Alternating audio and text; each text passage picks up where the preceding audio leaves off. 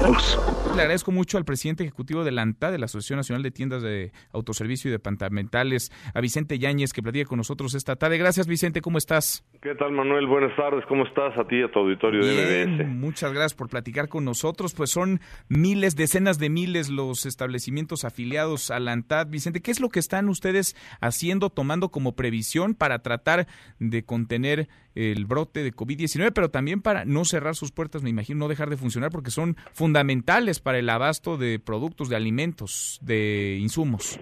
Si, si me permites, por ahí me gustaría empezar. Lo que lo que queremos hacer es mantener en la mayor en la mayor medida de lo posible la normalidad en la actividad económica y social en las próximas semanas eh, en el, no solo los socios de ANTAD, sino todos los, las, los organismos asociados al CCE acordamos eh, y ratificamos el compromiso con el abasto y el suministro de alimentos y bienes de primera necesidad en todo el país el país tiene recursos suficientes para garantizar los alimentos, los productos procesados y enlatados, elementos de limpieza e higiene eh, para todos los mexicanos. Hay inventarios suficientes para proveer esta mercancía. Sin embargo, sí necesitamos que, eh, y ustedes, gracias por permitirnos estar con ustedes, eh, el que nos permitan hacer un llamado a la población a mantener la calma y la responsabilidad y no realizar compras de pánico ni acaparar productos no es necesario, no es justificado y por supuesto que afecta a quienes tienen necesidades urgentes. Ustedes sí, han registrado, Vicente, en ese sentido, déjame que te interrumpa nada más, si han registrado un incremento, digamos, en las compras, si hay estas compras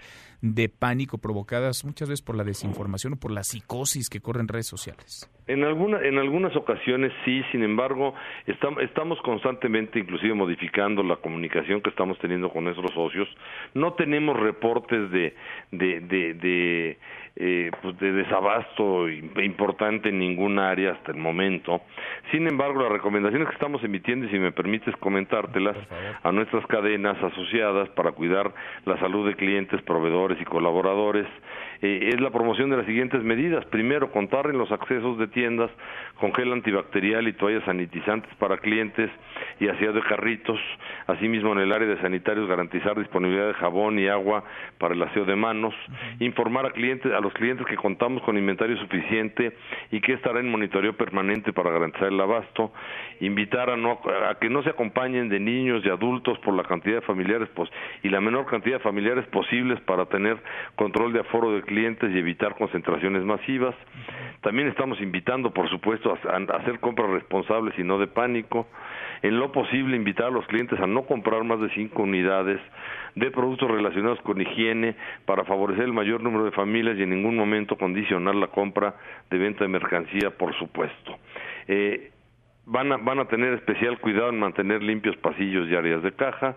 En lo posible también se va a mantener un espacio de un metro entre clientes en el área de cajas y evitar cualquier tipo de contacto físico.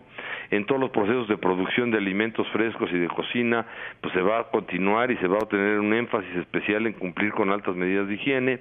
En las entregas a domicilio, los productos que se entreguen serán pues manejados con, con, con, el máximo cuidado. Eh, por supuesto, y es algo que no nos los tienen que decir y, y que lo hacemos, pero por, se van a evitar aumentos injustificados de precio y se va a promover el pago con medios electrónicos para evitar el contacto con billetes y monedas.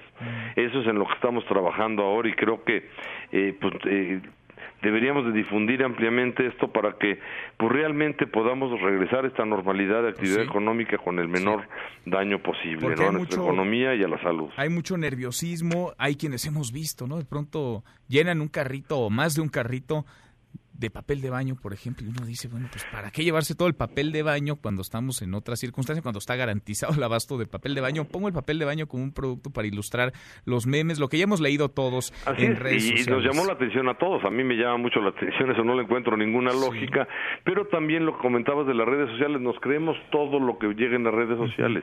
Hay fotos de, de, de eventos de hace años que están ahorita recirculándose por ahí, de, de, de, anaqueles vacíos, etcétera, que no corresponden a la realidad de hoy. Sin embargo, pues al llegar por las redes ya creemos que todo es real. Entonces creo que aquí debemos de estar atentos a los llamados de las autoridades, por supuesto, a todo este tipo de, de información que ustedes hacen el favor de difundir como medios responsables. Pero lo importante es que podamos pasar este enorme problema, eh, eh, pues con calma. Este México ha demostrado eh, pues salir adelante. Los mexicanos tenemos capacidad de estar unidos y somos solidarios, debemos de ser disciplinados, maduros. Este, si cada quien ponemos de nuestra parte, nos va a ir muy bien. Ahora, Vicente, estoy platicando con Vicente Yáñez, el presidente ejecutivo. O nos va a ir menos mal, digamos, perdón. Sí, sí, exacto, en una circunstancia complicada para todo el mundo, ¿no? Para México, por supuesto, también, pero para todo el mundo. Ahora, el tema de los precios, mucho se ha mencionado también en redes sociales. ¿Algo justificaría que se incrementaran los precios en ciertos productos, en ciertos alimentos, en ciertos insumos? ¿Hay alguna manera de contener posibles alzas o con lo que nos dices de que estaría garantizado el abasto, el suministro, tendría que, digamos, mantenerse en un nivel más o menos promedio los precios de alimentos y de productos? Mira, vivimos en una economía de mercado y los precios pues se fijan de acuerdo a la demanda y a la oferta. Sin embargo, nuestros socios en estos casos son muy conscientes de este tema y, y tratan de tener lo más estable posible las cosas. Sí se han dado casos de, de, de, otro tipo de comercios que van y compran los productos en las cadenas grandes y luego los revenden a precios más altos. Profeco debe estar muy al pendiente de eso, debe estar vigilando eso y como consumidores también debemos estar haciendo saber eso a las autoridades para que se eviten estos abusos, sobre todo pues en la gente más necesitada que luego pase estas cosas, ¿no? Totalmente. El cierre de tiendas no es un no está Contemplado, no está contemplado. Este, en 2009 pasó algo similar, no se cerraron las tiendas y creo que se debe de continuar con una, con una, pues son crisis que debemos de pasarlas, pero también sin hacerle un daño profundo a la economía del país. sin duda. Sin duda, y solo y solo juntos, ¿eh? Acá, sociedad civil, gobierno. cada quien poniendo su parte, el gobierno la suya. El gobierno tiene que garantizar pues que, que la circulación de los bienes se pueda dar en el país. Tenemos paros en los ferrocarriles, paros en las carreteras. Creo que tenemos que garantizar que el transporte y el suministro esté llegando de forma correcta y a lo mejor las manifestaciones y demás, pues dejarlas para otro momento, ¿no? Pues sí, pues sí. Vicente, te agradezco y sigamos en contacto. Gracias. A tus órdenes. Hasta luego. Muchas gracias. Muy buenas tardes para todos.